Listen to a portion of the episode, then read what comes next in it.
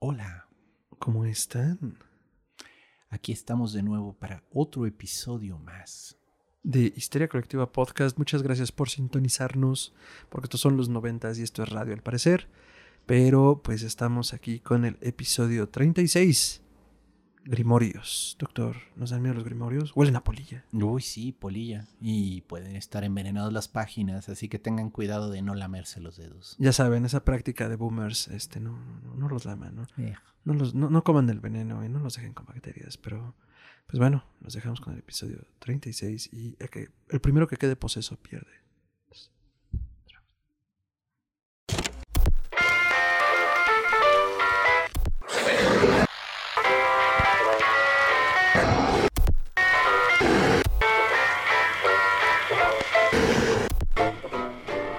Histeria colectiva.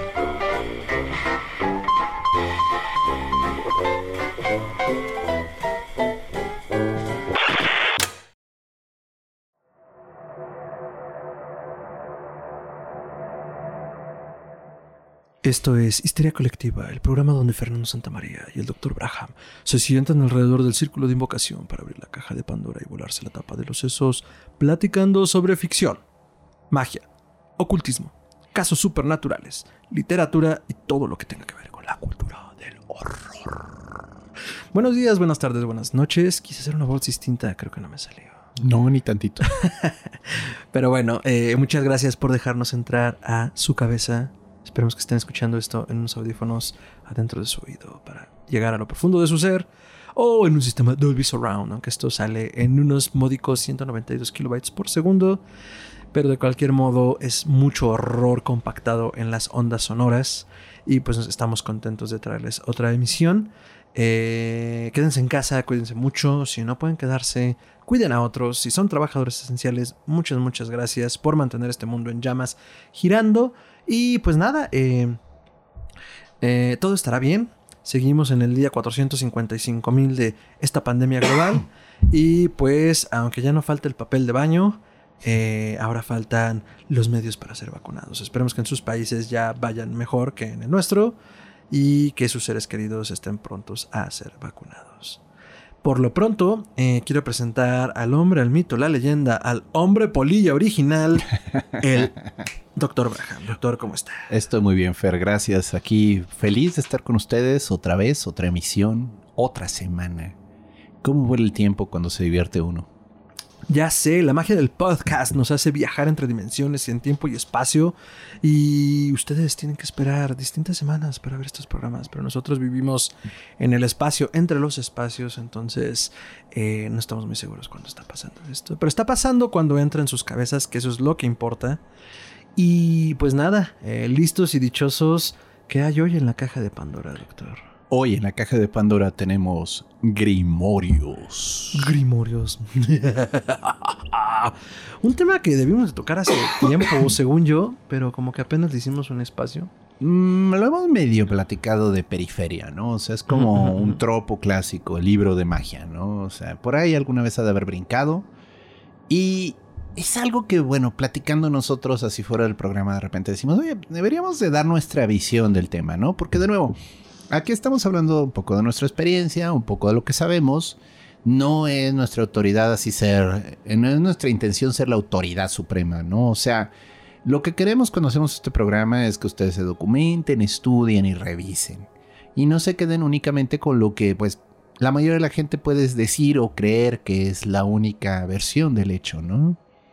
Sí, sobre todo este asunto de somos ñoños, somos estudiosos, sí le hemos dedicado tiempo a estas cosas, pero, pero, pero no somos las autoridades últimas, ni mucho menos, y sabemos que es un tema, sobre todo por el, desconocimiento de cómo se practicaba y que lo vemos en realidad con una mirada, como dirían los antropólogos, orientalizadora, es decir, desde nuestra perspectiva actual.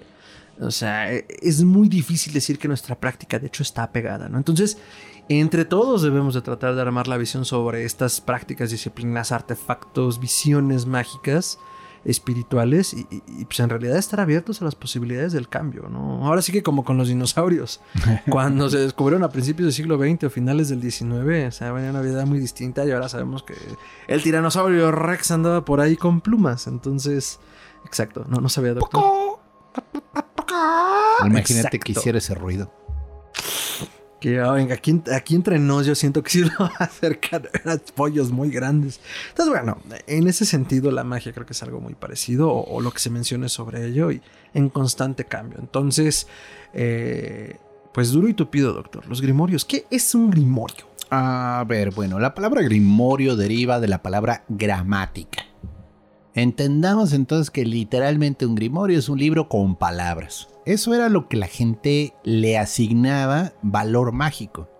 Estamos hablando de una sociedad que tenía muy poco conocimiento de las letras. Y si no era un libro de religión, pues normalmente era un libro de magia. Y por lo tanto lo llamaban grimoire, que es una palabra francesa. Pero esto de asociar palabras con magia es muy antiguo. De hecho, en inglés incluso dicen spellbook. Que igual, spell es deletrear. Mmm, claro. Y bueno. Como el spelling bee de la primaria. Pero bueno, el punto es, esto viene de muy atrás. Hay este, tablillas cuneiformes de Sumeria con fórmulas mágicas, ¿no? Solo que bueno, pues para el mago de campo definitivamente andar cargando tablillas era un poco pesado, incómodo y poco práctico porque eran de arcilla y se rompían fácil, ¿no? Entonces eh, le debemos pues a los egipcios el haber desarrollado los papiros y los papiros pues ya es un tipo de papel, ¿vale? Que se hacía de una planta en especial, la planta del papiro y permitía pues enrollar y guardar la información de una manera más práctica. Incluso vaya, en las tumbas eh, egipcias están escritos en las paredes muchas veces hechizos, encantamientos para proteger al muerto, para ayudarle en su viaje a través de la tierra de los muertos y para encontrar finalmente esta apoteosis, ¿no? El famosísimo libro de los muertos. Se podría ver como un libro de magia en muchos sentidos, solo que era un libro de magia que solo podías usar cuando ya te habías muerto. Entonces así como que pues, era un libro raro, ¿no? Unas por otras, doctor, unas por otras. Sí, sí. Pero ¿Y por qué me estoy yendo a ese lugar? Bueno, verán, el primer ejemplo que tenemos de un grimorio, con esta definición de un libro que contiene fórmulas mágicas, deriva de lo que llamamos los papiros griegos mágicos. Esto fue un descubrimiento que se realizó más o menos ahí a finales del siglo XIX, inicios del siglo XX, cerca de la región de Alejandría. Allí apareció una tumba que, pues al parecer, pertenecía a un practicante de magia porque al lado de la tumba había este, rollos, papiros con encantamientos y fórmulas mágicas. El que lo descubrió era un alemán, si recuerdo bien, y el señor era un poquito un timador. Entonces lo que hizo fue que cortó los papiros en fragmentos. Ay, no Y se lo vendió a diferentes universidades y museos. ¿Sabemos como en cuántas partes o a cuántos museos se los vendió? Eran como cuatro. Ah, bueno, pero afortunadamente, bueno, se comenzaron a comunicar entre ellos y descubrieron que, bueno, pues que era todo parte del mismo documento, ¿no? Entonces, eh, ya hubo un esfuerzo conjunto por traducirlos. Les estoy hablando aquí, pues, 1880, por esa época. Como en la época de los grandes descubrimientos, ¿no? Franceses en Egipto, alemanes en Anatolia, en Asia Menor. Sí, sí. Y bueno, los papeles griegos mágicos es literalmente un libro de magia, pero es más como los apuntes de campo de un mago. Te dice, si quieres encontrar, eh, unir a dos personas en el amor, tienes que ir al borde del río Nilo antes del amanecer. Y este, sacrificar dos palomas y hacer esta invocación a Isis y pasará lo que tú quieres, ¿no? Entonces es un libro que es interesante porque no está ni indexado ni ordenado, ¿eh? O sea, está al lado del hechizo de amor, una fórmula para destruir enemigos y luego viene otro hechizo de amor. Pues es que es lo que dices, ¿no? Es como si de repente ahorita agarraran mi recetario de cocina donde estoy poniendo mi versión de huevos pochados y tiene tachones, rayones, añadiduras y enseguida tengo la lista del súper de ayer y luego tengo que no se me olvide sacar unas llaves. Así. Así de errático, ¿no? sí, sí, entonces bueno. Este es el ejemplo más antiguo que nos queda de un operador mágico realmente haciendo cosas. Entonces, es interesante porque, bueno, de ahí ya vemos un poco cómo era la tradición. Eran fórmulas para diferentes problemas. No nos consta cuál era la mejor que usaban. O sea, no, no hay así una subrayada de esta sí es la buena. El señor iba adquiriendo fórmulas y las iba guardando en su papiro. Y pues eso es lo que al final de cuentas nos sobrevivió, ¿no? Pero puede que haya habido elementos dentro de las fórmulas que no quedaron escritos, porque de nuevo, esto es la parte operativa. El señor nunca pensó en hacer una enciclopedia de magia, nunca pensó en hacer un libro de hechizos fáciles para el hombre moderno. O sea, él nunca pensó eso. Hechizos para el hombre blanco contemporáneo. Era realmente su cuaderno de trabajo. Y hay varias fórmulas en las que incluso él dice, y haz lo que sabes después. Pasa mucho con los tratados alquímicos, ¿no? O sea, quedan incompletos. Misma historia de que es como un libro ya con recetas hechas con dirígete a otra referencia. Que parte de la enseñanza mágica tradicionalmente es de boca a oído. Y, y bueno, cosas tan necesarias como, oye, dame un índice de traducciones de, de la simbología, ¿no? O sea, ¿qué es el sol? ¿Qué es el agua regia? ¿Qué- Y así con esto, ¿no? Sí. Se supone, digo, desde el punto de vista mágico moderno, que el señor estaba iniciado en más de un misterio. O sea, probablemente había recibido, no sé, los misterios de Isis. Y en los misterios de Isis le revelaron una palabra sagrada con la cual podía llamar a la diosa. Era muy normal en estas prácticas. Ujú. Entonces, cuando te dicen, haz lo que ya sabes, probablemente quería decir, haz el ritual que ya conoces llamando a Isis por sus nombres. Que venía a lo mejor en otro manual que él tenía, o, O- que se lo transmitía. O estaba transmitido de boca a oído y tenía prohibido escribirlo, ¿no? Claro, claro. Entonces, eh, bueno, ¿sirve el documento? Sí, sí sirve.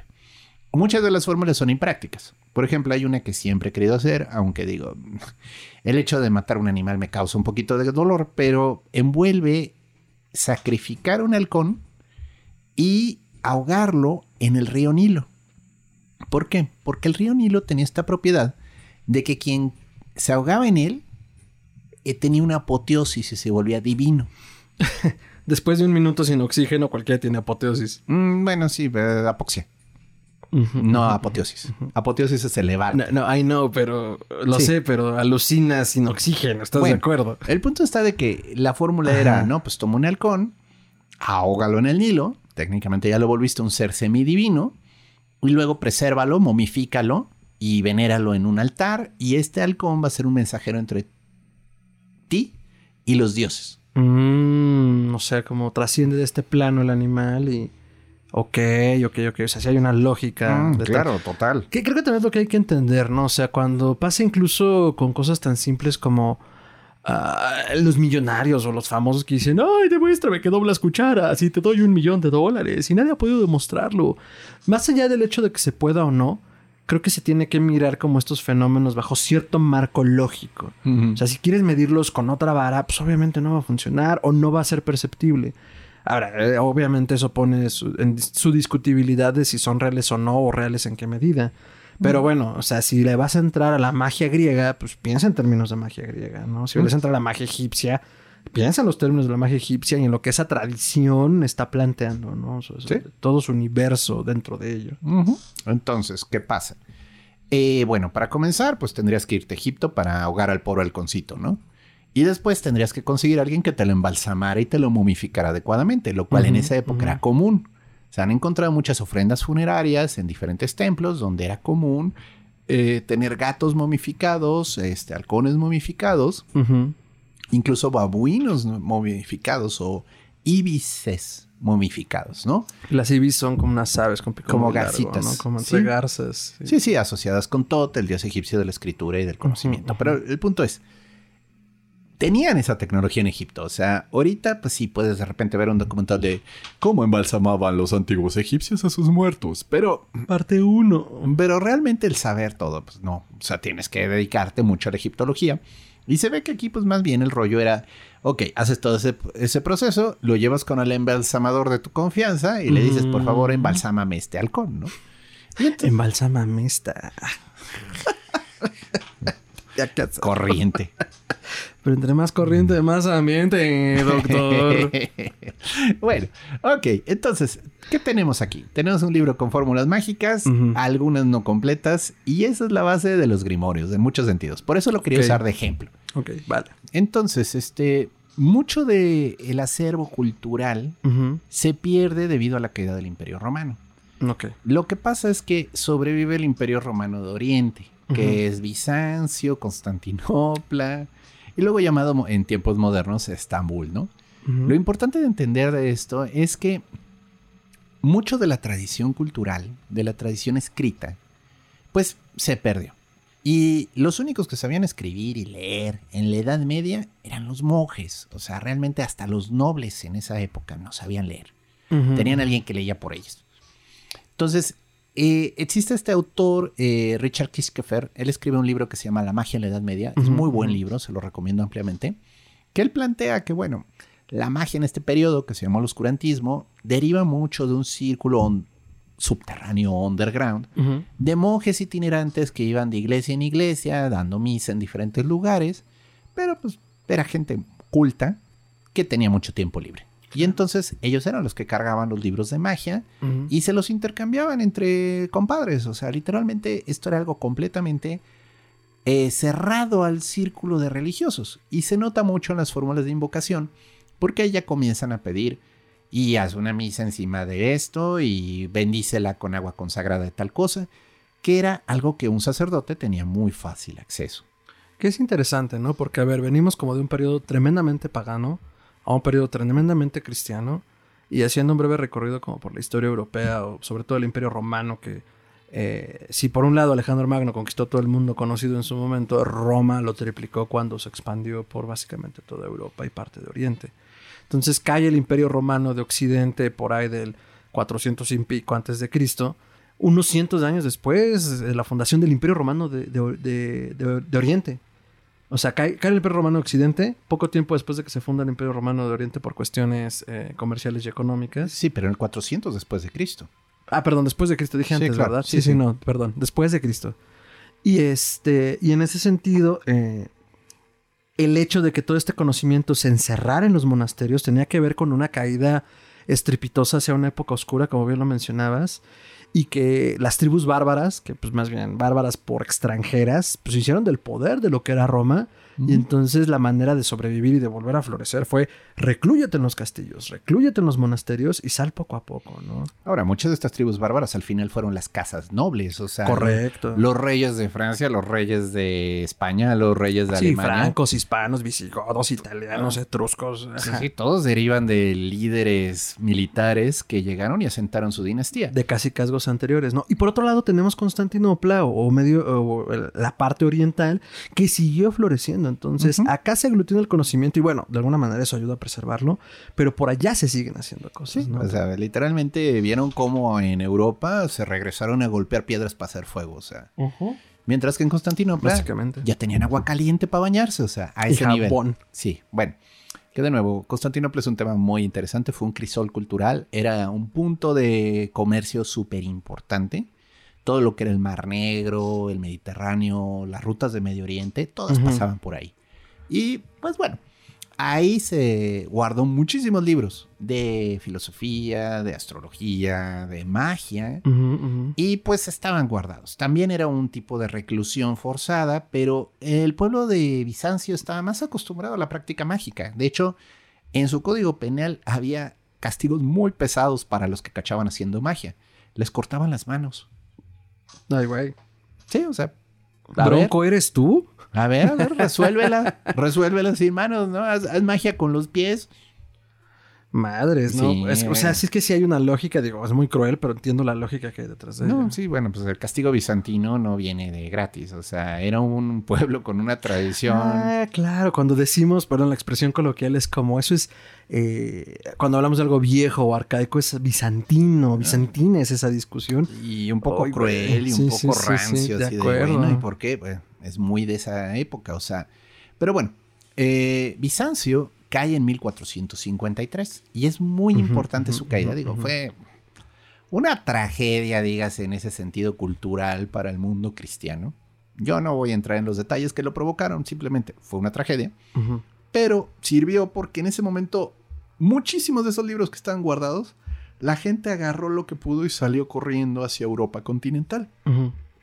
Y varios de estos libros de magia se puede ir rastreando historiográficamente cómo aparecen primero en Grecia, luego en Italia, luego en Alemania, luego en Francia. O sea, literalmente fue por la ruta de migración avanzando a través de Europa, ¿no?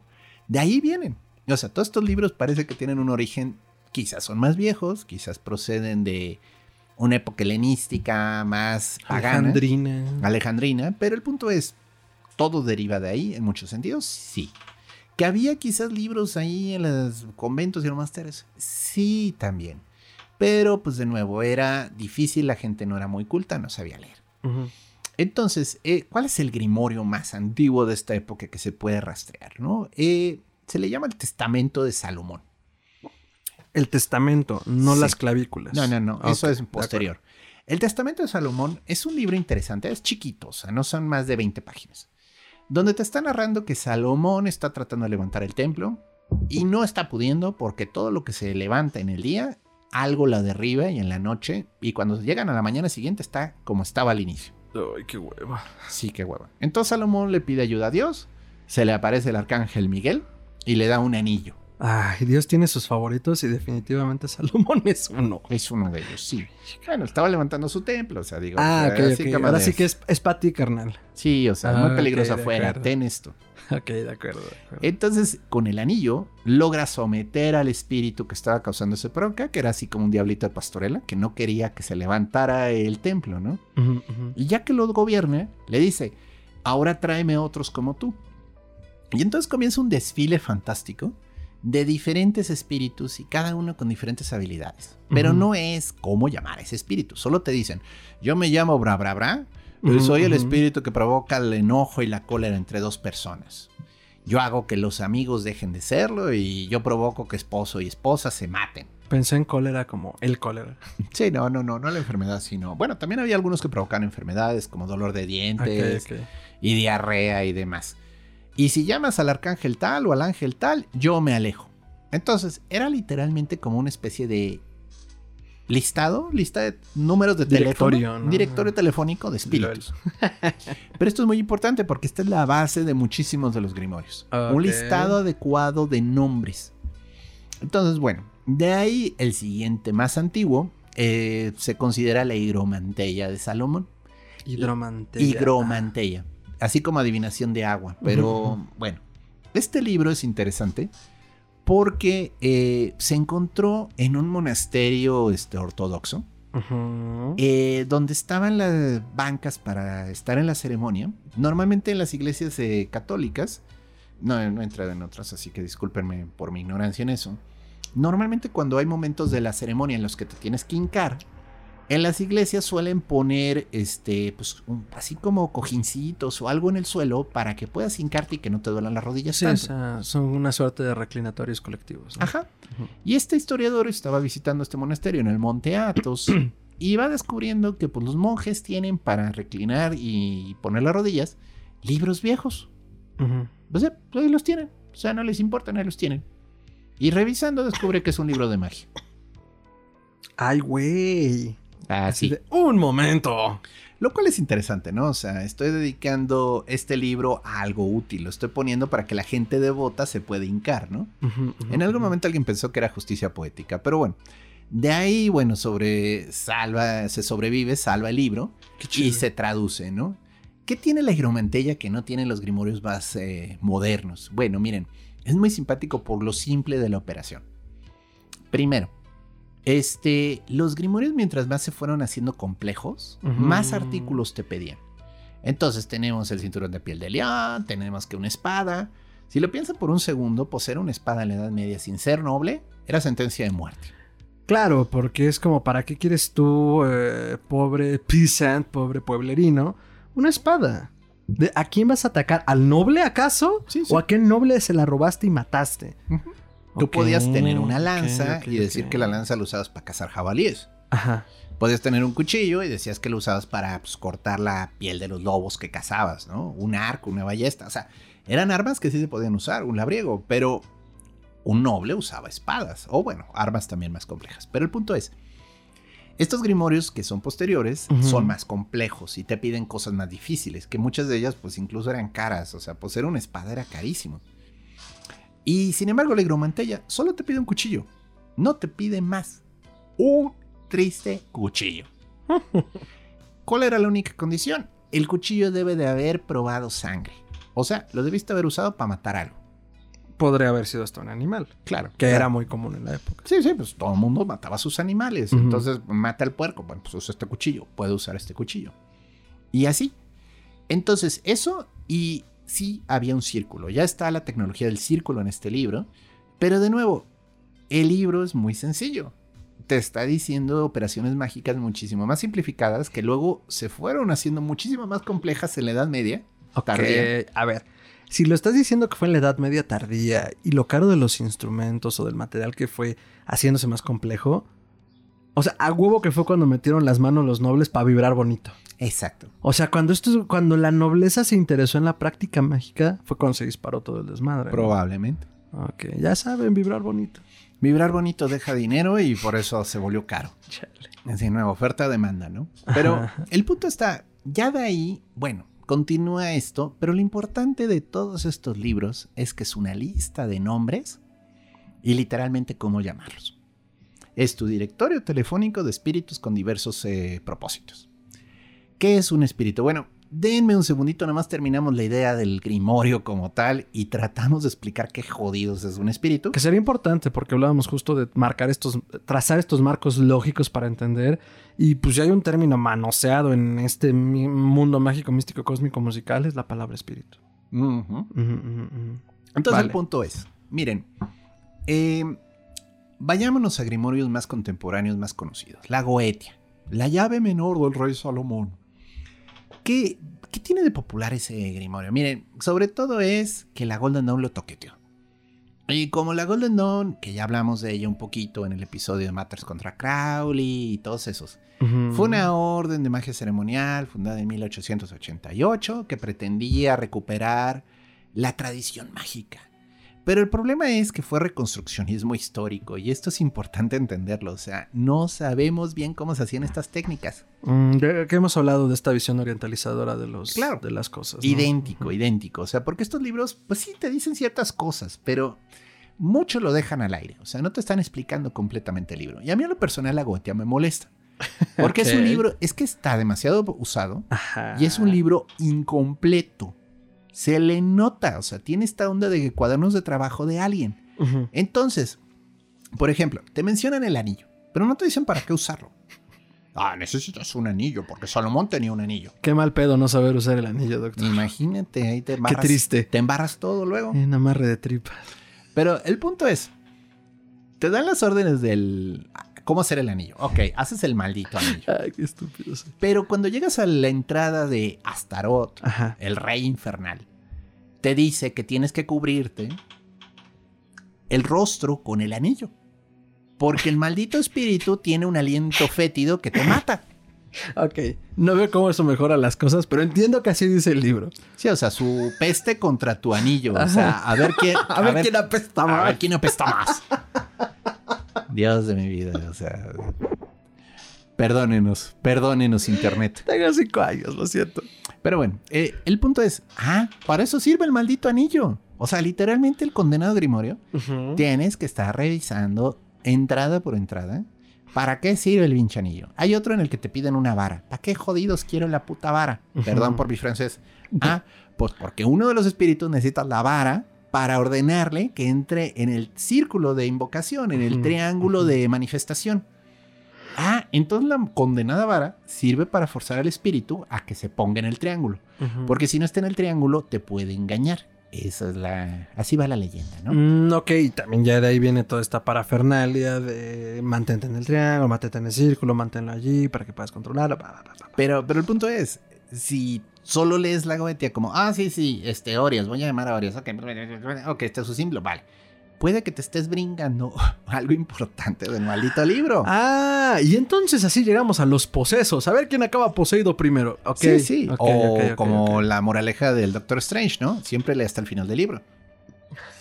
sí, es cierto, no me acordaba de eso. Bueno, y de hecho la goetia deriva de otro libro de Scott que se llama Discovery of Witchcraft, en el cual venía la lista de los espíritus, precisamente. La misma lista, hasta más espíritus, y algún emprendedor le cortó espíritus.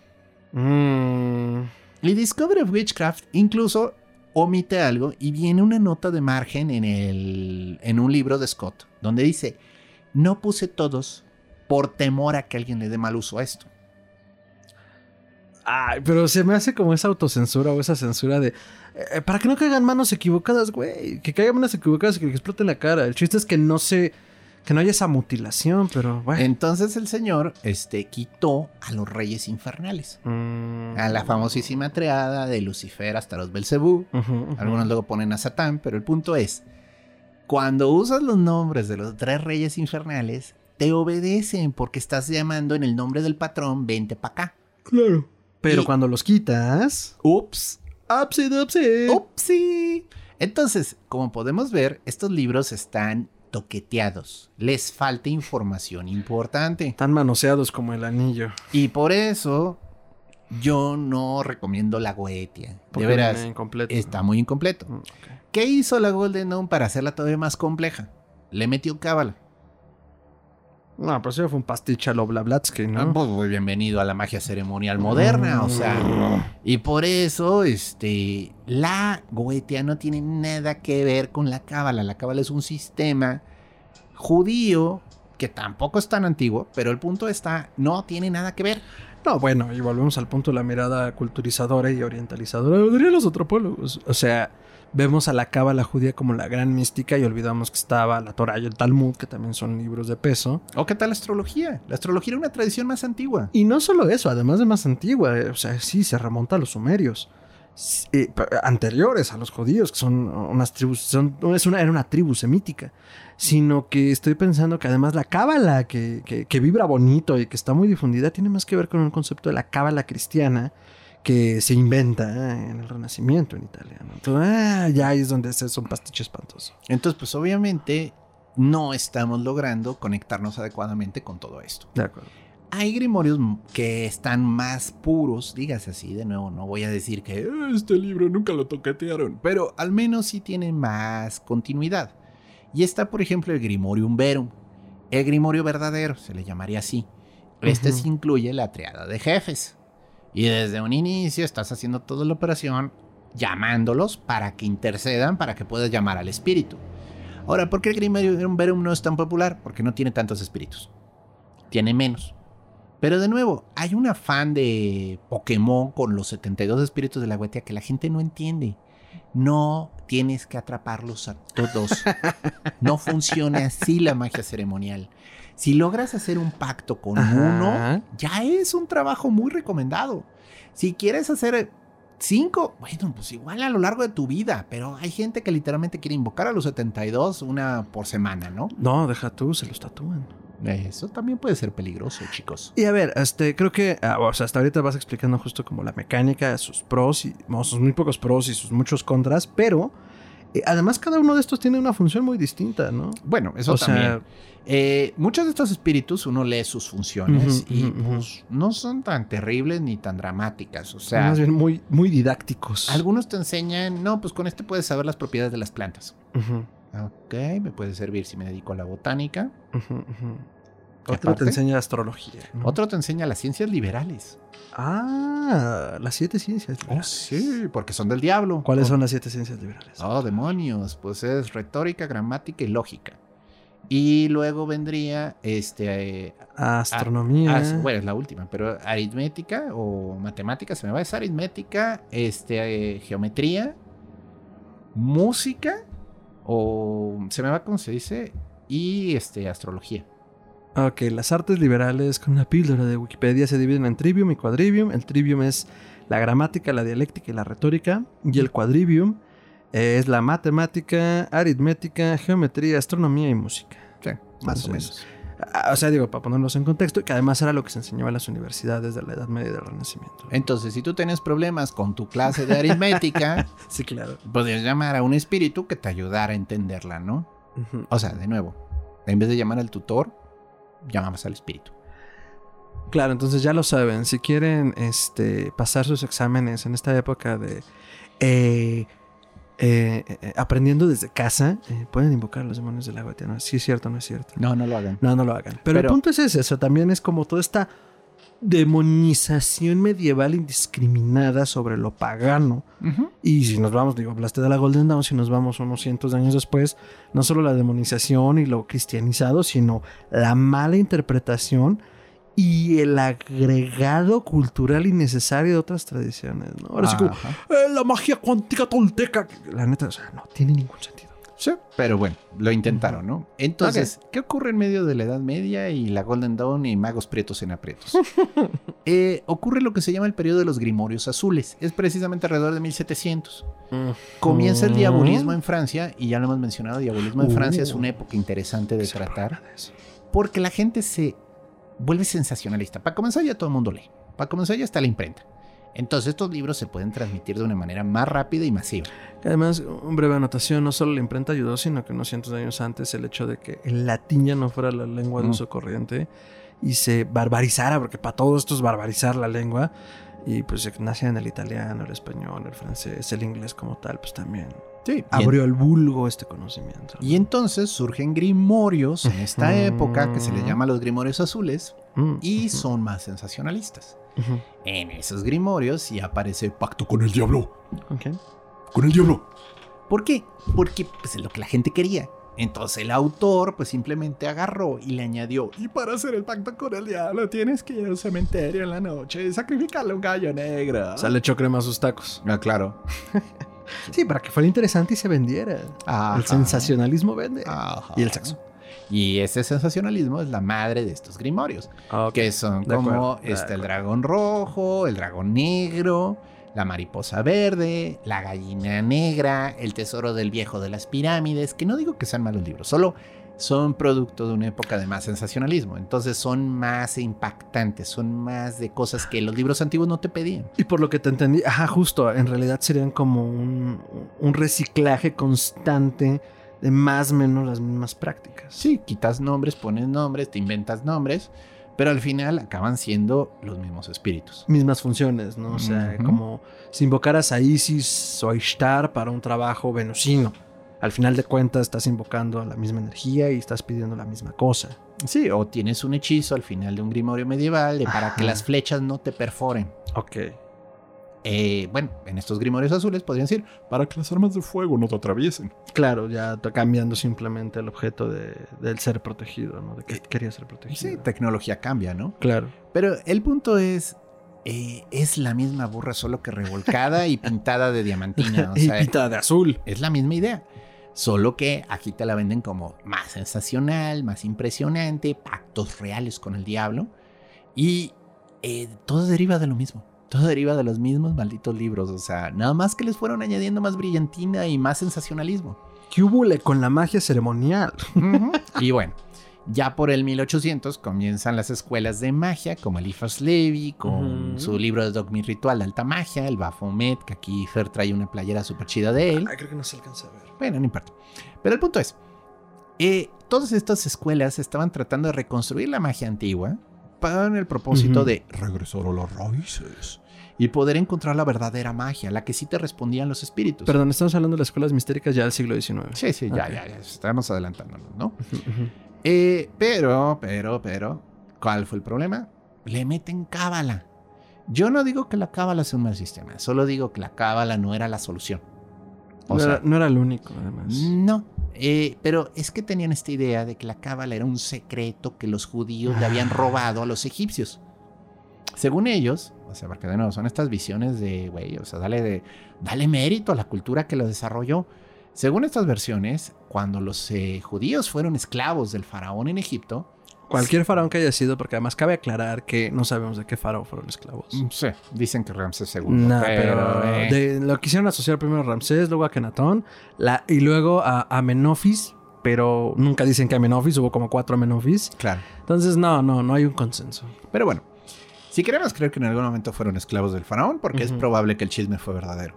Sin embargo, este dicen, o sea, y este era de nuevo, este cultura europea tratando de justificar el conocimiento judío como sano, porque para ellos los judíos habían matado a Jesús y era despreciable. Que cual- aparte de eso es como, güey, es que tenemos que hacer sanos a los judíos. No pueden ser sanos solo por ser judíos. No. No, mataron a Jesús. A ver, entonces no son sanos porque tú lo dices y ahora quieres sanitizar. Ah, Güey. Entonces inventaban que era tecnología egipcia antigua que los judíos habían robado. Háganme el cabrón favor. O sea, pero bueno, el punto es, le trataron de meter cábala y justificaban la cábala como la manera de entender estos grimorios. Ujú. Que de nuevo, es meterle piezas extra, o sea, no necesitas más piezas. La cábala es un sistema que funciona por sí solo, es un sistema de prácticas de meditación y de trascendencia que es muy útil, yo no lo voy a negar. Que sí puedes usar Cábala como un sistema de depuración personal para entonces lograr un estado iluminado que te permita trabajar con estas entidades. Bueno, sí, quizás. Pero lo que ellos querían era asignar espíritus directamente a esferas del árbol de la vida. Y por lo tanto, como tenían la esfera correcta, entonces llamaban al ángel correcto para controlar al espíritu. Pero de nuevo, es meterle piezas extra. Ahora sí que como en Ricky Morty, o sea, caramba, eso es esclavitud con pasos extra. Así, o sea, era, caramba, es magia ceremonial con más complejidad. Sí, que al final es producto de lo mismo. Digo, tú ahorita hablas justo como esta parte innecesaria de la cábala. Recuerdo que cuando platicábamos sobre tarot, quizás el único gran mérito de los ocultistas franceses fue aglutinar sí la cábala e integrarlo al tarot. Sí, pero hay que entender que la cábala no explica el tarot y el tarot no explica la cábala. Correcto. Solo, solo, solo se complementan. Es bonita la práctica, funciona. O sea, no voy a decir que no. O sea, a mí a las papas fritas me gusta echarle Catsup. catsup y sabe bien. Solo una no explica la otra. Exacto. No, estoy de acuerdo, pero ajá, fuera de eso, yo siento que de fondo sí hubo como este entendimiento de, a ver, funciona. Que funcione no hace que sea como la única manera, pero todo, to- todo este amalgamiento posterior a, o sea, estamos hablando del siglo XIX, pero creo que el daño duro vino en el XX, Bueno, con una mala interpretación de las cosas, ¿no? claro, claro, pero ok, eh, cerremos en el 20 Sí, sí, y hablamos claro, de los claro. espíritus, ya para Sí. llevar esto a casa. A, a puerto. Eh, ¿Qué ocurre? Bueno, la Golden Dawn eh, trata de usar este sistema usando Cábala, usando este, los libros. Matters, entre sus méritos, es que encuentra estos grimorios y los traduce. De nuevo, ya estaban muy toqueteados, pero él los traduce. Y durante los 60, 70, porque la Golden Dawn se desbanda. eh, les recomiendo el episodio Crowley contra Matters, ahí más o menos viene un poquito del de Braille. Eh, en los 70 surge este despertar espiritual de los hippies, la era de Acuario, el todo mundo es un ser de luz, todo mundo es espiritual. Mm. Pero también surge el satanismo. Y los satanistas, que de nuevo, el satanismo es una práctica interesante que está muy mal interpretada. De nuevo, hay de todo. Es como decir, todos los cristianos, eh, todos los católicos son pedrastas. No. Pero Te sí, fuiste al extremo. pues, estoy, es que con el satanismo no te puedes ir en puntos medios. Ok, Entonces, ok, ok. yo he conocido gente que sigue las prácticas de la mano izquierda, que se llaman así, que es gente muy centrada y muy inteligente. Más inteligente que muchos cristianos. Entonces, de, de veras, de veras que el buscar encontrar la iluminación, la gnosis personal, a través de la práctica que quieras, es tu derecho. Claro. Pero bueno, so- es- comienzan estos intereses en lo oscuro, ¿no? En, es que yo venero al señor Satanás. Ven, vale. Y pues todos estos libros de magia se volvieron como una puerta fácil para conectar con estas entidades. Que de nuevo, Dios de mi vida. Bueno, lo explicamos con los espíritus, porque de nuevo, ¿realmente están en el infierno? Es una de esas preguntas difíciles de contestar y difíciles de confirmar. Pero bueno, toda esta gente entonces comienza a hacer, este, más que invocación de demonios, comienzan a hacer demonolatría. Comienzan a llamarlos para venerarlos. Y bueno, Perdón, ¿cuál sería la diferencia?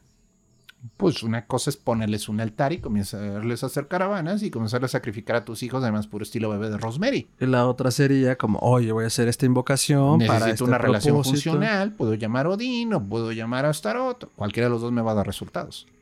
Pero no tengo aquí el altar. Ya, ya te entendí, correcto, correcto. Sí, o sea, de nuevo, el mago por definición trabaja con potencias espirituales, es un intermediario, no es un sacerdote. Un sacerdote es un devoto a una Mm, divinidad, está es- entregado al trabajo con ella. Esa diferencia es crucial. Entonces, los magos operan con todos. No se comprometen con nadie. Es un agente libre, es un consultor operativo. O sea, no tiene la planta en la empresa, pero llega y resuelve el problema. Igual, o sea, un mago puede llamar a un demonio para resolver el problema, pero no quiere decir que tenga que venerarlo, idolatrarlo y tatuarse sellos de él en la espalda. O sea, eso ya es llevarlo muy al extremo.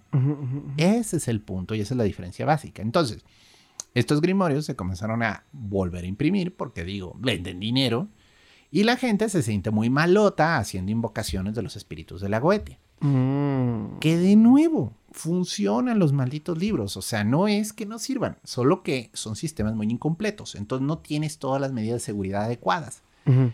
Y te arriesgas fuertemente cuando los llamas porque no están todas las medidas de prevención. Ahora sí. ¿Qué ocurre hoy en día? Pues que hay muchísimos libros que te dicen, no necesitas el círculo, solo llámalos y van a llegar. Bueno, el círculo estaba para algo, ¿no? Tenía una función, hermano. Pero pues esta gente dice, no, son tus amigos. En realidad estos libros están hechos por, por gente que les tenía mucho miedo. Ya no debes de tenerle miedo, son tus amigos. O sea, extiende tu dedo y él extenderá su apéndice tentacular y te tocará en amor. Y luego te vas a convertir en sal. Y luego te va a comer. ñom, ñom. Pero bueno, el punto es, eso sería el contexto de los grimorios en el día de hoy. Entonces, la mayoría de la gente no tiene ni idea de la historia detrás de los grimorios, no tiene idea de si un grimorio es muy viejo o si es muy nuevo. Simplemente lo compra porque está en el puesto de revistas en 50 pesos. O porque vieron un documental en YouTube donde un tipo es muy malo. Yo estoy invocando a Baal a través de la goetia, ¿no? O una banda de rock favorita tiene los sellos ahí en su disco y dicen, oye, sí, como yo quiero ser como ellos, ¿no? De nuevo, eh, es importante entender esto. Hay todo un sistema detrás, hay una serie de recomendaciones y reglas básicas para hacerlo bien. No porque el libro que compraste te dice, ay, si no pasa nada, llama a demonios para hacerte millonario.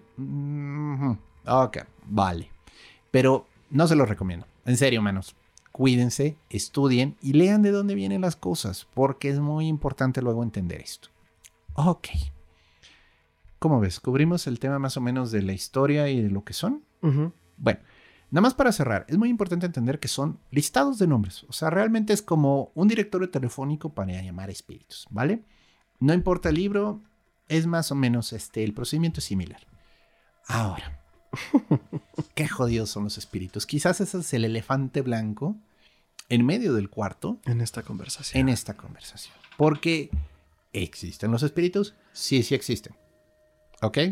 ¿Hasta ahí vamos bien? Sí, sí existen. ¿Son demonios que están en el infierno castigados porque son ángeles caídos? Ah, no mamen. O sea, en serio. O sea, en serio. O sea, vienen de muy atrás. Vienen de más atrás de, la religión cristiana. o sea, vienen de más atrás de Jesús salvando a la gente. O sea, de nuevo, son espíritus. Llámalos dioses antiguos, quizás. Quizás. He oído argumentos muy fuertes para decir que Astarote es Astarte.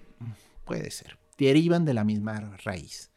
Que el Baal que llamas en la Goetia es el mismo Baal que era el dios de los cananitas.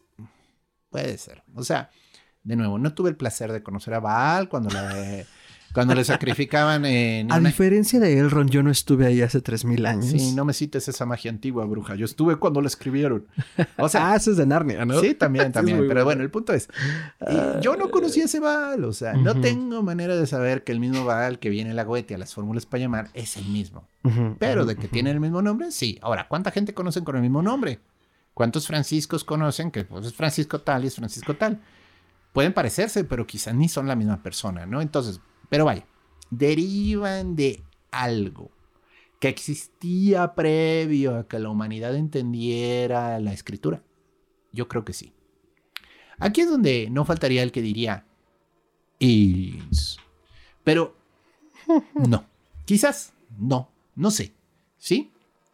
Hay ruinas muy antiguas. Yo cito mucho Göbekli Tepe es quizás el, edificio ceremonial más antiguo que sobrevive. Sí, está, eso es en Turquía, hacia el norte, creo. Cerca de Turquía, que de nuevo, esa región Asia Central fue el caldero cultural de todo.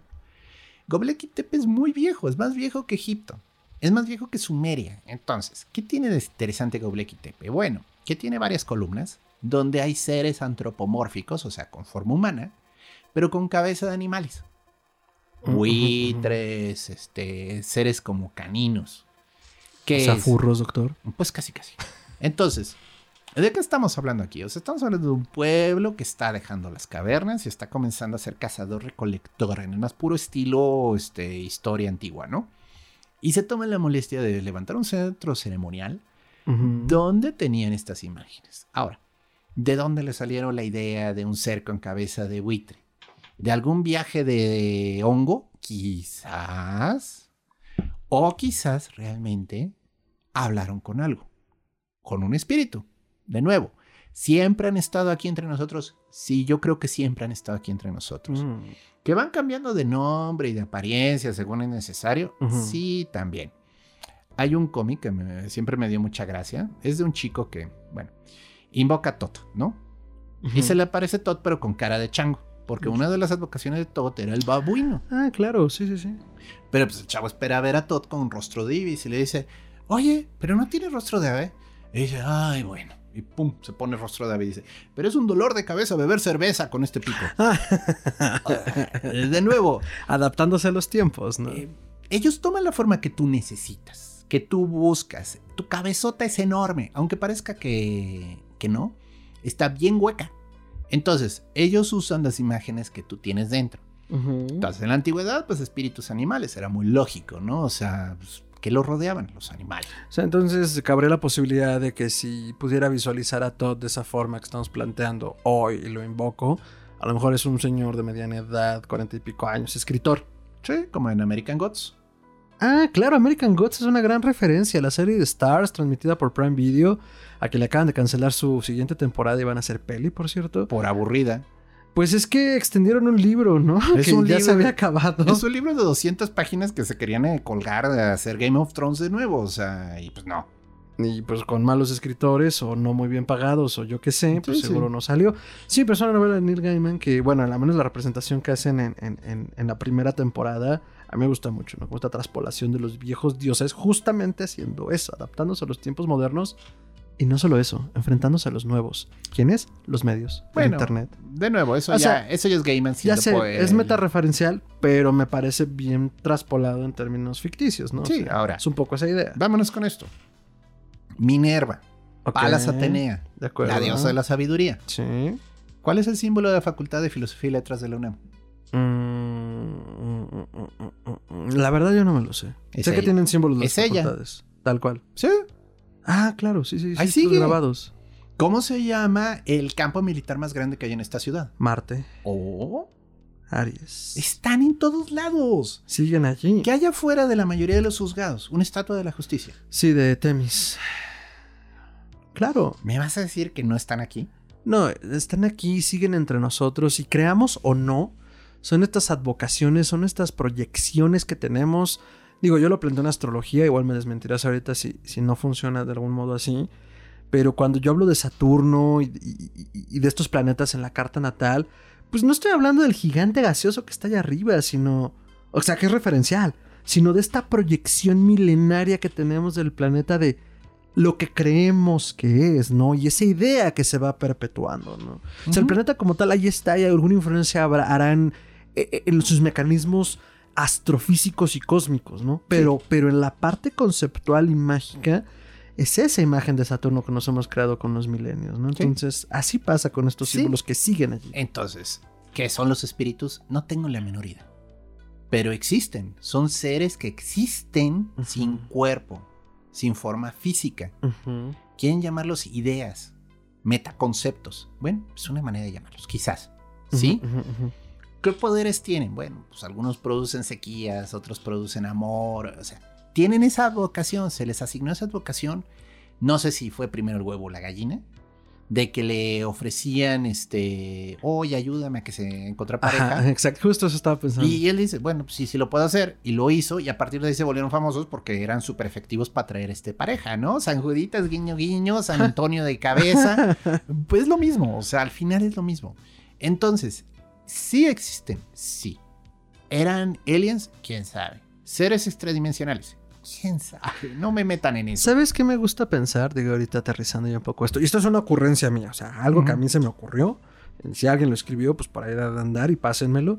Pero creo que justo en este juego del huevo y la gallina tenemos de dos. Una, son como energías que han cohabitado y coexistido en el inconsciente colectivo y que en el momento en el que suficientes personas se pusieron de acuerdo para generar una proyección, para generar un nombre y generar una función, se manifestaron y se hicieron autoconscientes en el espectro mágico, por llamarlo de alguna forma. O esto que tú dices, ¿no? Se existían ahí en ese éter que no entendemos más allá, ahora sí que más allá de lo evidente.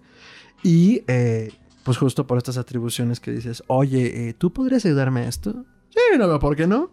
Y entonces pues ya han ido evolucionando con el tiempo, ¿no? Sí. Pero siento que sí tiene mucho que ver con nuestra necesidad de que existan y con nuestra capacidad de proyección colectiva. Sí, ahora, Otra teoría que yo he oído de los espíritus en general de los grimorios Ujú. son ancestros, es gente muerta. Son espíritus de gente que murió y que de algún modo conservaron cierta conciencia y cierta habilidad para hacer cosas. Ujú. Podría ser. También, que hablábamos un poco de eso en términos de nigromancia, ¿no? Cuando tuvimos nuestro programa de nigromancia y hablabas como de esta energía que creías o creíamos que se tiene que ir a algún lado, ¿no? Y que canalizamos a través del recuerdo de los ancestros, pues también podría ir por ahí, ¿no? La cuestión de los dioses, viejos dioses, y en general los espíritus, ¿no? Porque, pues, que es, no sé, el ejemplo más práctico, Zeus, ¿no? Todas las religiones tienen este dios paternal, el padre de todo, ¿no? Y, y que nosotros somos todos hijos de ellos. Y que simplemente como esta proyección... No me quiero a la parte psicológica porque siento que fue uno de los grandes errores del siglo XX de Sí. todo hacerlo reduccionista. Ah, son pulsiones de tu psique. No, no, no. O sea, yo creo que es algo más allá de eso. Pero que finalmente es una advocación paternalista donde pues, necesitamos a alguien que se haga cargo de todo, ¿no? Y está la madre y está el hijo y bueno, todo lo que hemos platicado, ¿no? Entonces, si bien son pulsiones colectivas, no, no se reduce a pulsiones psicológicas. Sí, ahora, eh, bueno, espero que les haya bastado esa explicación porque la verdad es lo más cercano a una explicación que les puedo dar. Y si no, escríbanos lo que creen en la caja de comentarios. Eso va a ser rico leerlo. Sí, están, existen y son reales. Sí, no los podemos ver más que en estados alterados debido a ejercicios de concentración, ejercicios de ingerir alguna sustancia o forzarte a repetir monsergas en latín durante 15 minutos con el humo de los vapores hasta que aparece. Es decir, buscar de alguna forma romper el famosísimo velo. Ajá, ¿no? que son estados alterados. Hay mucho una teoría de que estar repitiendo tanto estas invocaciones te produce una autohipnosis que permite que puedas verlos. Porque Mm. se ven, o sea, y esto es importante ¿Tiene entenderlo. sentido? Sí se ven, sí se oyen, sí se manifiestan. No son cuento. Ahora, estas descripciones luego son demasiado barrocas, ¿no? Que tiene 10 brazos y tres cabezas y cuernos y escupe fuego. Bueno, Hay uno que es como un león con 12 patas. y Ah, sí, una que es como un no reguilete, acuerdo qué sí. nombre tiene. Está Sí. muy cagado. Pero de nuevo, eso quién sabe, ¿no? O sea, el imaginario de esa época les dio esa forma. Quizás si estás llamándolo sabiendo que tiene esa forma, él va a llegar y va a ver eso y va a decir, ok, ¿quieres ver eso? Vale, me pongo ese, Correcto. ese correcto. traje de fiesta, ¿no? Pues lo que te sirve, hermano. Vale, pero de nuevo, ¿son algo más? Sí. ¿Pueden producir efectos físicos? Sí. Ahora, ¿por qué chingados nos hacen caso? No tengo la menor idea. O sea, ¿puede ser un gusto perverso de atención? ¿Puede ser que se alimenten de algún modo de nuestro interés, de nuestra energía mental? Que ha sido mucho la propuesta de que por eso necesitan plegaria a los dioses, no para existir. De forma muy reduccionista también. Quizás, quizás. O sea, de nuevo, porque no tendrían razón de hacernos caso. O sea, ellos están en su realidad aparte y pedo. no necesitan de nosotros. Que bueno, eso, y, y no, no sé si nos da tiempo como para explicarlo un poco, o si esté dentro de este espectro. Este concepto también que tiene, no me acuerdo quién es, si los gnósticos, donde viene el, el del demiurgo. O sea, este operador de la realidad, que no es Dios, Ujú. Pero que ha pasado tanto tiempo operando la realidad que creó Dios, que ya se cree Dios, ¿no? Entonces también como esta manifestación espiritual. El demiurgo es como esta, creo que una representación común, lo vamos a colgar en las notas yo creo, es el anciano de los días de Blake, del pintor, ¿no? Entonces, que es un anciano con un compás trazando la realidad, ¿no? Entonces, también creo que parte como de estas... Pues no sé, o sea, yo, yo ya lo veo luego hasta como medio esquicias de la humanidad completa, ¿no? Sí. Entonces, eh, vaya, Eh, quiero que quede claro que existen. Yo creo en ellos. He visto cosas pasar que no tienen una explicación real. Y por lo mismo, pues podría decir es que no pudo haber ocurrido a menos que hubiera habido una intervención. De algún tipo. Mm, Y para azar está muy difícil que pasen estas cosas, ¿no? Entonces, sí, hay agencias espirituales y pueden hacer cosas. Ahora, hay gente que se quiere ir hacia lo seguro y solo llama a ángeles. Ay, porque los ángeles son buenos y santos. Hay muchos memes al respecto de cómo es un ángel realmente. No vamos a entrar en eso, pero entiendan. Una mesa larga, larga, no, no. Entiendan. Es lo mismo. claro. Es lo mismo. Ángel, demonio, espíritu. Es la misma cosa. O sea, nomás se ponen diferentes sombreritos para que la gente esté tranquila. Entonces, este, tú llama lo que quieras. O sea, en general, si quieres ser devoto de los santos y de la Virgen, es lo mismo. O sea, en muchos sentidos es la misma práctica, solo que aquí dentro de una religión establecida. Y yo lo aterrizaría en algo ya muy concreto, esto que, que dice el doctor Braham. yo creo que sí es importante generar un compromiso sobre la práctica que tengas. Puede ser la que sea, o sea. Y obviamente va a haber quien te tire mierda y a lo mejor le vas a tirar mierda a alguien que creo que eso es lo que no está bien. O sea, ahora sí que lo que te funcione siempre y cuando no te entrometas con la práctica de otro, con la vida de otro, con la voluntad de otro. Ahora sí que este, este evangelio del amor que tienen los profetas, creo que va más allá como del, ay, sí, vamos a vivir amorosamente. No, o sea, respeta al prójimo. Eso, eso es lo que, lo que sí rescataría de las viejas doctrinas religiosas y que lo extrapolo a esto en el sentido de que si vas a practicar algo, hazlo con compromiso, estudia eh, eh, eh, y, métete de lleno a ello si es lo que te interesa. No, no, no, tú lo decías antes del aire, no es salir de compras. Ay, es que luego también pasa, o sea, intentan este con el Grimorio A. No, no logré nada, no pasó nada. Ay, me voy al Grimorio B. Ay, no logré nada, me voy al Grimorio C. Miren, de veras, créanmelo. Esto es de constancia y paciencia. No es nomás porque la primera pasó o no pasó algo. Entonces hay que tener cuidado y hay que tener mucha disciplina. Yo creo que lo que sí se puede rescatar de estas prácticas es, bueno, ¿qué tenían los monjes en la Edad Media que quizás nosotros no tenemos? Paciencia.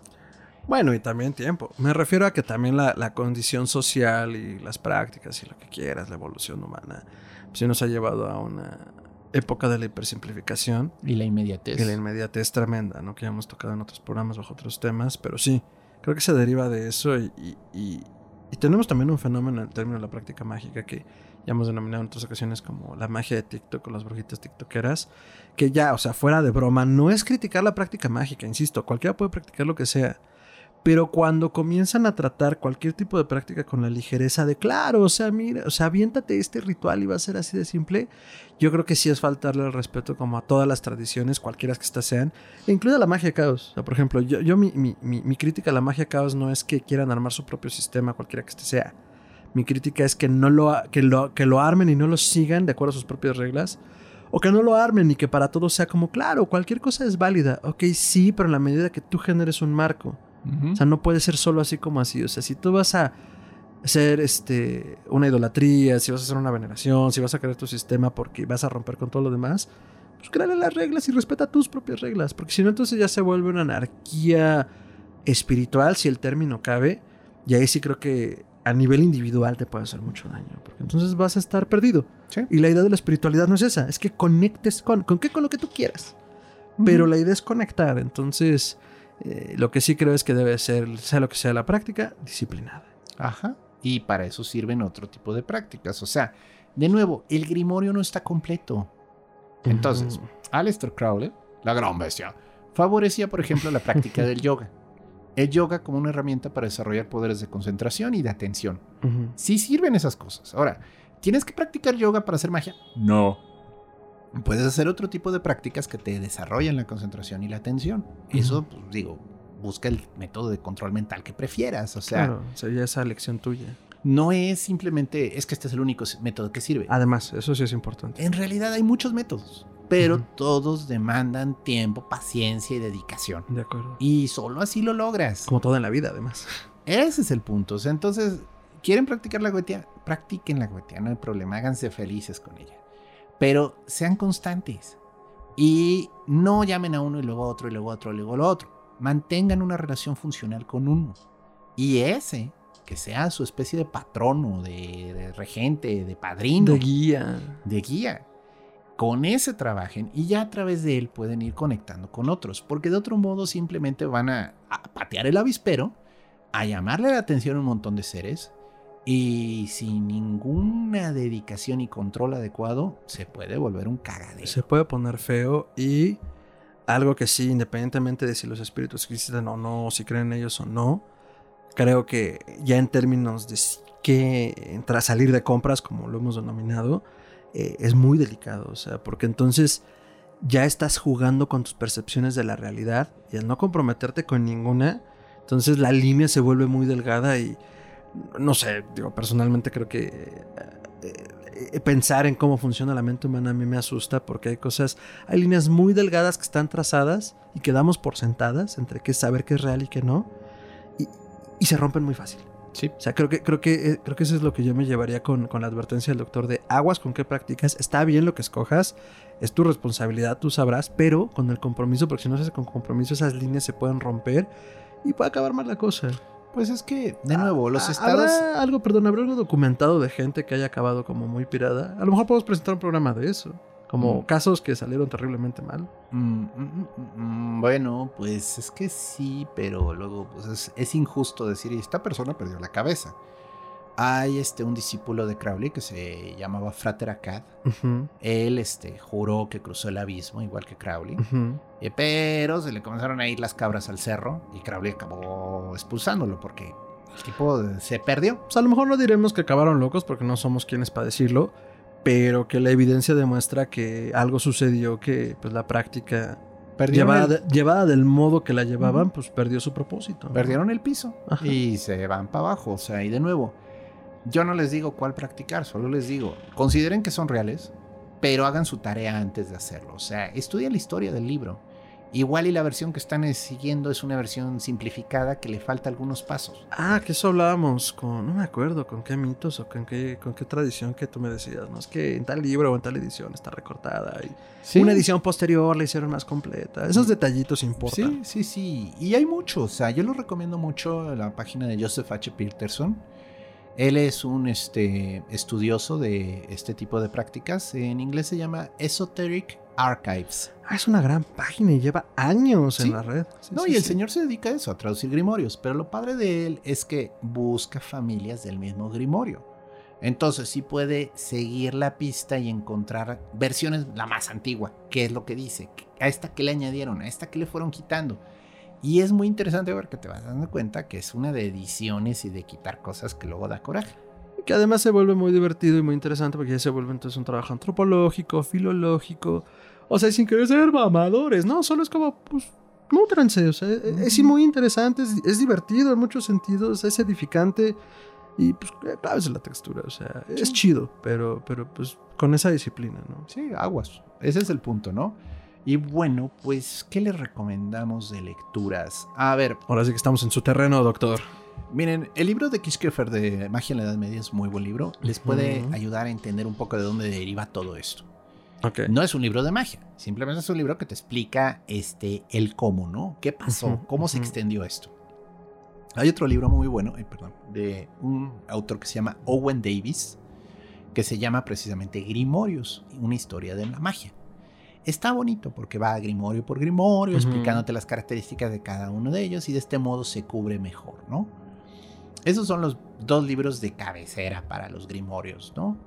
Eh, ya específicamente cuál prefieren, bueno, pues puede ser el que gusten. Simplemente documentense, este, busquen fuentes, busquen variantes, busquen qué hubo en la historia de este libro, ¿no? La página de Peterson es muy buena, eh, Joseph H. Peterson, Esoteric Archives. Es un lugar muy interesante.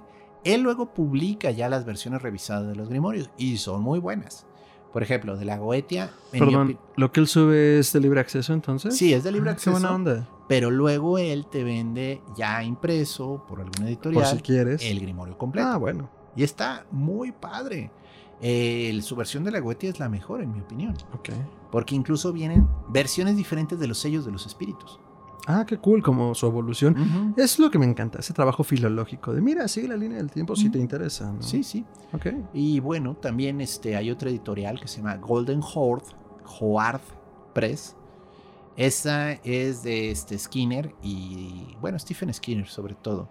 Tiene también este, versiones de grimorios antiguos este, reeditadas y hechas con mucho cuidado. Eh, todo está en inglés, discúlpenme. Tristemente esto, pues el inglés es la lengua franca de esta época, ¿no? Pero los libros de, de Skinner también son muy buenos. O sea, el señor se ha profundizado mucho en el estudio de estas prácticas Ujú. y él incluso hizo su tesis de doctorado sobre los papiros griegos mágicos y es Cool. interesante. Pero estos son los dos autores que yo recomiendo más. No digo que no haya otras versiones. Me conseguí una de Grimorium Verum que está muy bonita. Pero de nuevo, cada autor luego le va añadiendo, le va quitando. Ya vivimos en una época en la que son más conscientes. Y entonces sí tratan de hacer esta historiografía detrás, ¿no? Y entonces si hay, hay algún comentario importante que no es claro, te dicen esto es esto. Y pues no se entiende bien si quiere decir esto o si quiere decir esto. Que eso ya es algo más de esta época. Porque digo, en el 1800 pues los traducían y ahí los dejaban, o sea, y hacían lo que querían. Eh, y bueno, pues en general, este, no olviden el desarrollar una práctica que les permita mantener la concentración y la atención. Yo les recomiendo mucho el libro de Moni Sadhu, que se llama Concentración. Mm, gran Es un gran libro para desarrollar técnicas de concentración y no tiene que ver con ninguna escuela mágica. El libro, la verdad, vale mucho la pena. Se imprimió en los 70s aquí en México se puede conseguir de repente en librerías de usado, pero bueno, aquí Está complicado. Ya es un libro viejo. O sea, ahí sí no, no voy a decirles que no, pero se puede descargar de la red. Eh, realmente ya el autor murió, ya no les interesa a las editoriales imprimirlo de nuevo. Pues es cuando dices. Hay que buscar opciones. Digo, la neta, si lo volvieron a imprimir, yo sin broncas. Yo también lo ¿eh? compraría. O sea. es un libro que se Ah, platicamos hace unos días el doctor y yo. hay libros que dices, qué bueno que esté en mi biblioteca, aunque tardes en leerlos, pero son cositas que dices, va, y ese sería uno, pues ojalá alguien se anime. Sí, yo lo he visto de repente en Mercado Libre en Argentina, pero pues, en el puro envío se me va. Más que el libro, ¿no? Ajá, entonces. Pero sí hay, o sea, hay opciones. O sea, yo no les digo que ese es el único método de desarrollar la concentración. No, solo procuren tratar de tener afinada su mente, porque estos espíritus se comunican mucho a través de ideas. Entonces lo que pasa mucho es que se te mete una idea en la cabeza y puede ser obsesivo a la idea. Claro. Y no sabes si es tuya o si es de alguien más. Entonces, cuando desarrollas tu mente al modo adecuado, te das cuenta inmediatamente cuando algo te esté invadiendo. y entonces es fácil decir, esta es una influencia externa, voy a tomar este, acciones para removerla, ¿no? Ahora sí que lo que llamarían otros eh, practicantes defensa psíquica, que bueno, ya es otro tema. Pero sí, vientos, doctor, pues esto ha sido un... Eh, Debo de cambiar mi frase, ya no me gusta tanto. Un maravilloso viaje por eh, los grimorios. O sea, sí que nos eh, llenamos de polilla, sí. olemos a monje y tenemos lentes grandes como los de Sean Connery en El nombre de la rosa. Pero me da mucho gusto porque creo que hemos aprendido mucho aquí juntos en el piso 33 eh, de Historia Colectiva Inc., de Evil Inc., Corporación Malito. Entonces, doctor, pues muchas gracias por este viaje a través de la historia y pues no nos queda más que sus redes, doctor. Me pueden localizar en Twitter como Chuntaro Melquisedec, esto es arroba chuntarome.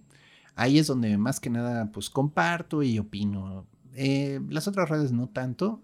Facebook tengo una fanpage que se llama Gerardo Braham, ahí me pueden también amiguear porque pues ahí subo luego avisos de cursos y de diferentes actividades. Muy bien. Eh, una, pregunta final. ¿Por qué nos dan miedo los grimorios? Pues mira, yo creo que es el miedo a lo desconocido, el miedo de, es que si digo esto mal, se va a abrir la tierra y el diablo me va a comer, ¿no? Qué rico. Pero el punto es, es también una falta de entendimiento y de conocimiento. O sea, es como pensar que porque dices eso, ya les vas a llamar la atención y van a venirte a buscar, ¿no?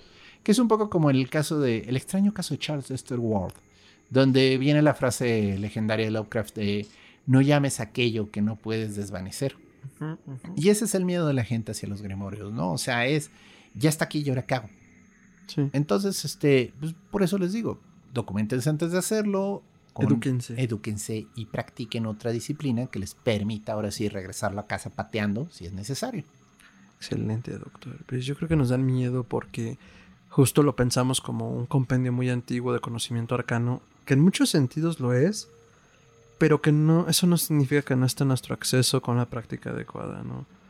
Eh, sobre todo, y lo pienso mucho como en general de muchas disciplinas, particularmente el arte y la literatura. Es, como, ah, es que Poe, es que Blake. Y...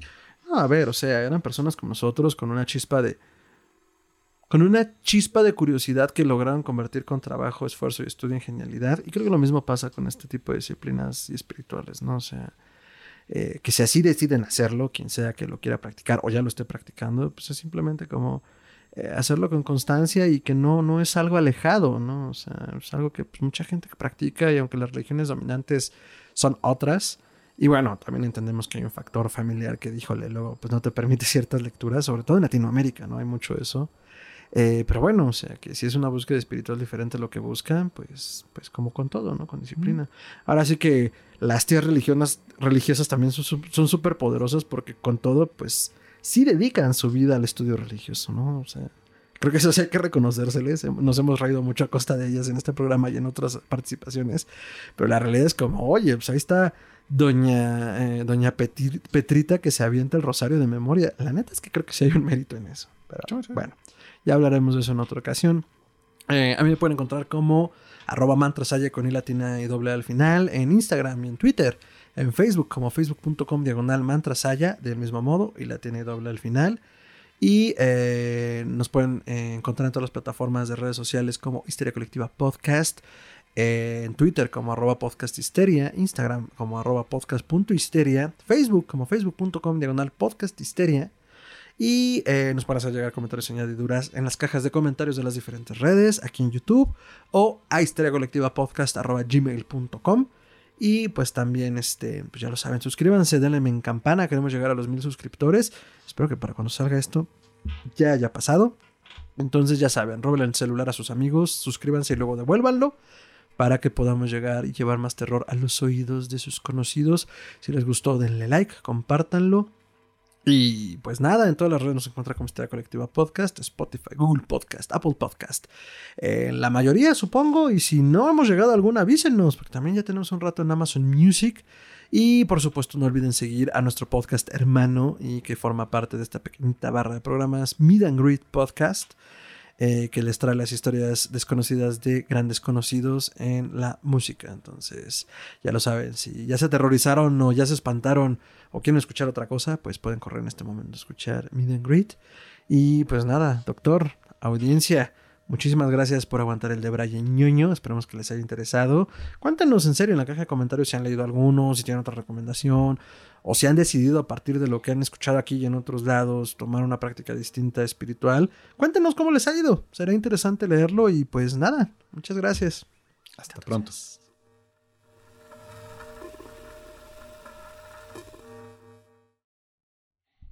Y bueno. Eso fue nuestro episodio de Grimorios. Doctor, ¿acabó poseso? No, porque yo sí tengo mis precauciones. Yo sí uso mi profilaxis. Yo sí me pongo un tremendo condón en la cabeza cuando voy a llamar espíritus. Condón para espíritus, solo por historia colectiva. Así es. Llame ya. Eh, no, pues estuvo muy chingón el, trip. Eh, creo que quedó. Incluso a mí también, ¿eh? Porque uno va por la vida diciendo Grimorio esto, Grimorio aquello. Pero la neta es que no nos detenemos a hacer estas cositas a veces cuando tenemos una práctica asumiendo lo que creemos saber o lo que nos han contado otros que según es, llámense maestros, guías, lo que quieran, rara vez ponemos en cuestión en cuestionamiento o cuestionamos o somos críticos con la opinión de alguien que se dice maestro. Y digo, es, es normal, o sea, así nos educaron, sobre todo en Latinoamérica, de sigue ciegamente a la autoridad, pero no, o sea, para estas cosas creo que sí uno tiene que empezar a formarse un criterio y pues la verdad es que este es como un pequeño granito de arena tratando de que, de que lo hagan, de que tengan una duda razonable y filosófica sobre las cosas. Y pues ojalá cumpla su cometido. Y pues nada, yo la neta me voy muy a gusto. Y pues sí esperaría como comentarios de que nos digan qué opinan de este tipo de contenidos, porque también nos ayuda a nosotros a ir viendo como hacia dónde llevarlo, pues para que ustedes lo disfruten, ¿no? Entonces, eh, pues eso, yo me voy muy, este, lleno de brillantina y magia, doctora, a, mi casa para después de este programa. Vibrando alto. Ah, vibrando Ahora sí que vibrando alto aquí en mi México. Entonces, doctor, pues muchas gracias. A ustedes y muchas gracias por escucharnos y por aguantarnos nuestros debrayes. Nos, vemos pronto. Nos vemos la siguiente semana con otra aventura loca. Y pues recomiéndenlo, llamen a sus amigos, eh, no le estornuden a la gente en la cara y pues cuídense mucho. Suscríbanse. Thank you.